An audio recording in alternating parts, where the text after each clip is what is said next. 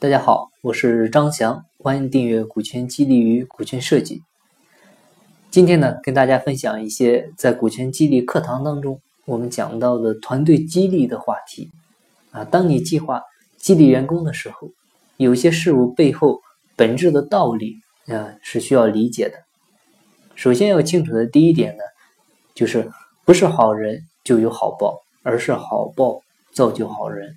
啊，善有善报，恶有恶报，没错，但不是善人就一定有善报啊，而是有了善报，才成就了你是个善人啊。同样的，恶报也是如此啊。当你对待员工的时候呢，也是这样啊。你不要一看到啊谁谁谁，你心里边就烦啊；一看到谁谁谁，心里边就喜欢啊。这都是你管理不成熟的体现。管理员工呢，不要看他表面上的这个人。要看他的表现，看他的职业数据，啊，就如同股权激励一样，表面上是激励的某个人，其实呢是参考他背后的岗位、职级、工龄、业绩啊等等很多的因素，激励的呢是符合这些要求的人，而不是某个人，啊，不知道大家能不能理解了啊？这是第一点，不是好人就有好报啊，很多好人下场很惨的。啊，而是好报呢，造就好人。第二点，老板需要清晰的就是，企业发展到某一个阶段以后，啊，对于你来说，最重要的不是负责赚钱，而是分钱。我们知道这么一句话：打江山容易，坐江山难。为什么难呢？难就难在不好分啊。人都是自私的啊，都想多得到一些利益。啊，这还不重要，更重要的、更严重的是，每个人都会觉得自己比别人付出的多，而得到的少，这样的话就产生了矛盾。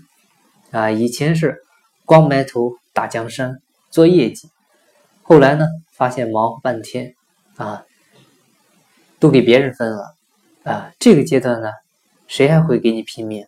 啊，所以一定要学会分钱，定好分配机制。啊，作为老板呢，这个时候一定要尽量的让员工多分钱，自己呢少拿钱。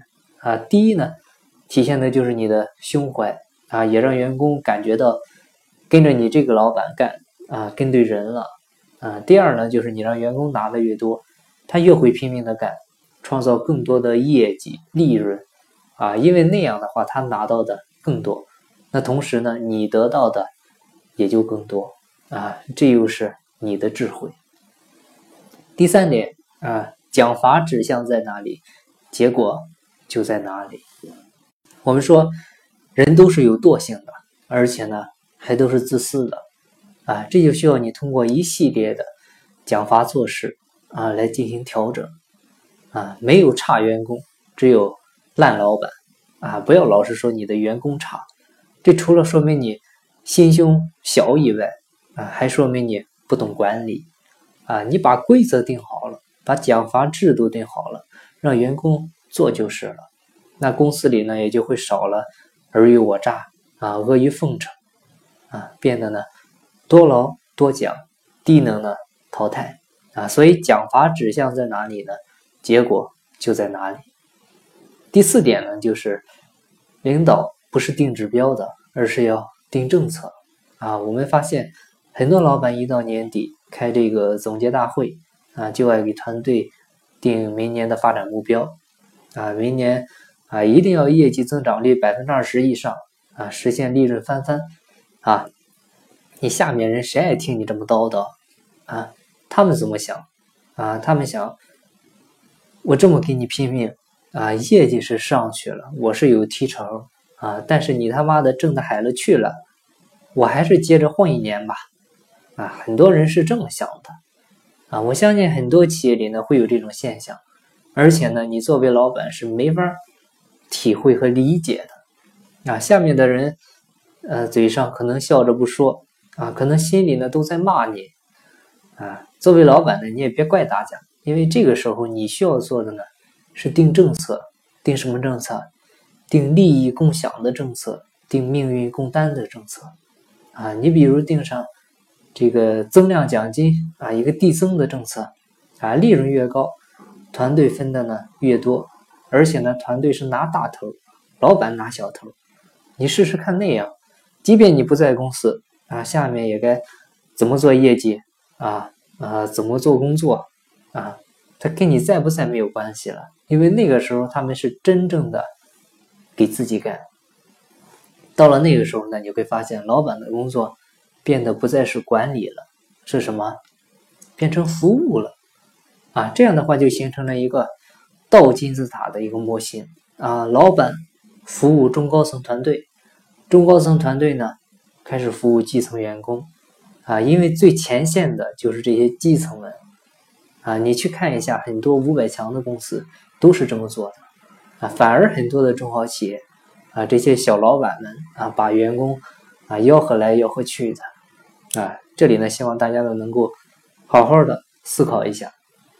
那最后一点呢，就是员工激励啊，包括股权激励，其实就是拿明天的钱激励今天的员工。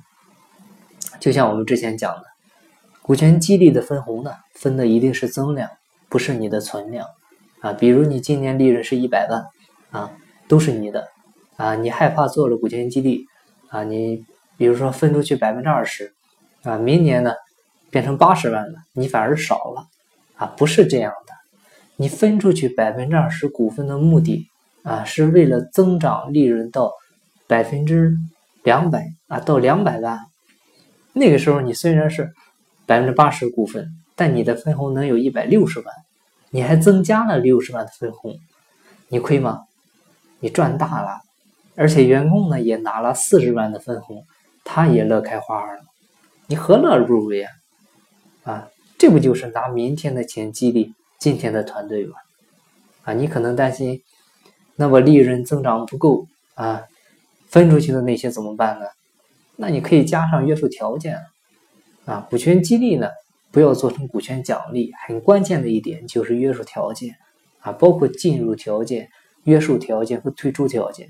那这些呢都要在方案里明确好啊。嗯，今天呢我们讲了这几点所谓的团队激励的秘方啊，希望能对各位老板有所启发。当你面对企业管理当中的难题的时候呢，不妨对照着思考一下，你换一种思维，考虑考虑有没有更好的解决方案啊。有时候呢，不要老是沉浸在固有的自我思维啊、传统的经验路子里啊，你多出来走走看。一定会有新的发现。好，今天的分享呢就到这里，感谢您的收听。如果您有股权激励、股权设计方面的困惑，欢迎加我微信，咱们再深入沟通。我的微信号是三二八六三四九六幺。金不在西天，金在路上。我是张翔，下期再见，拜拜。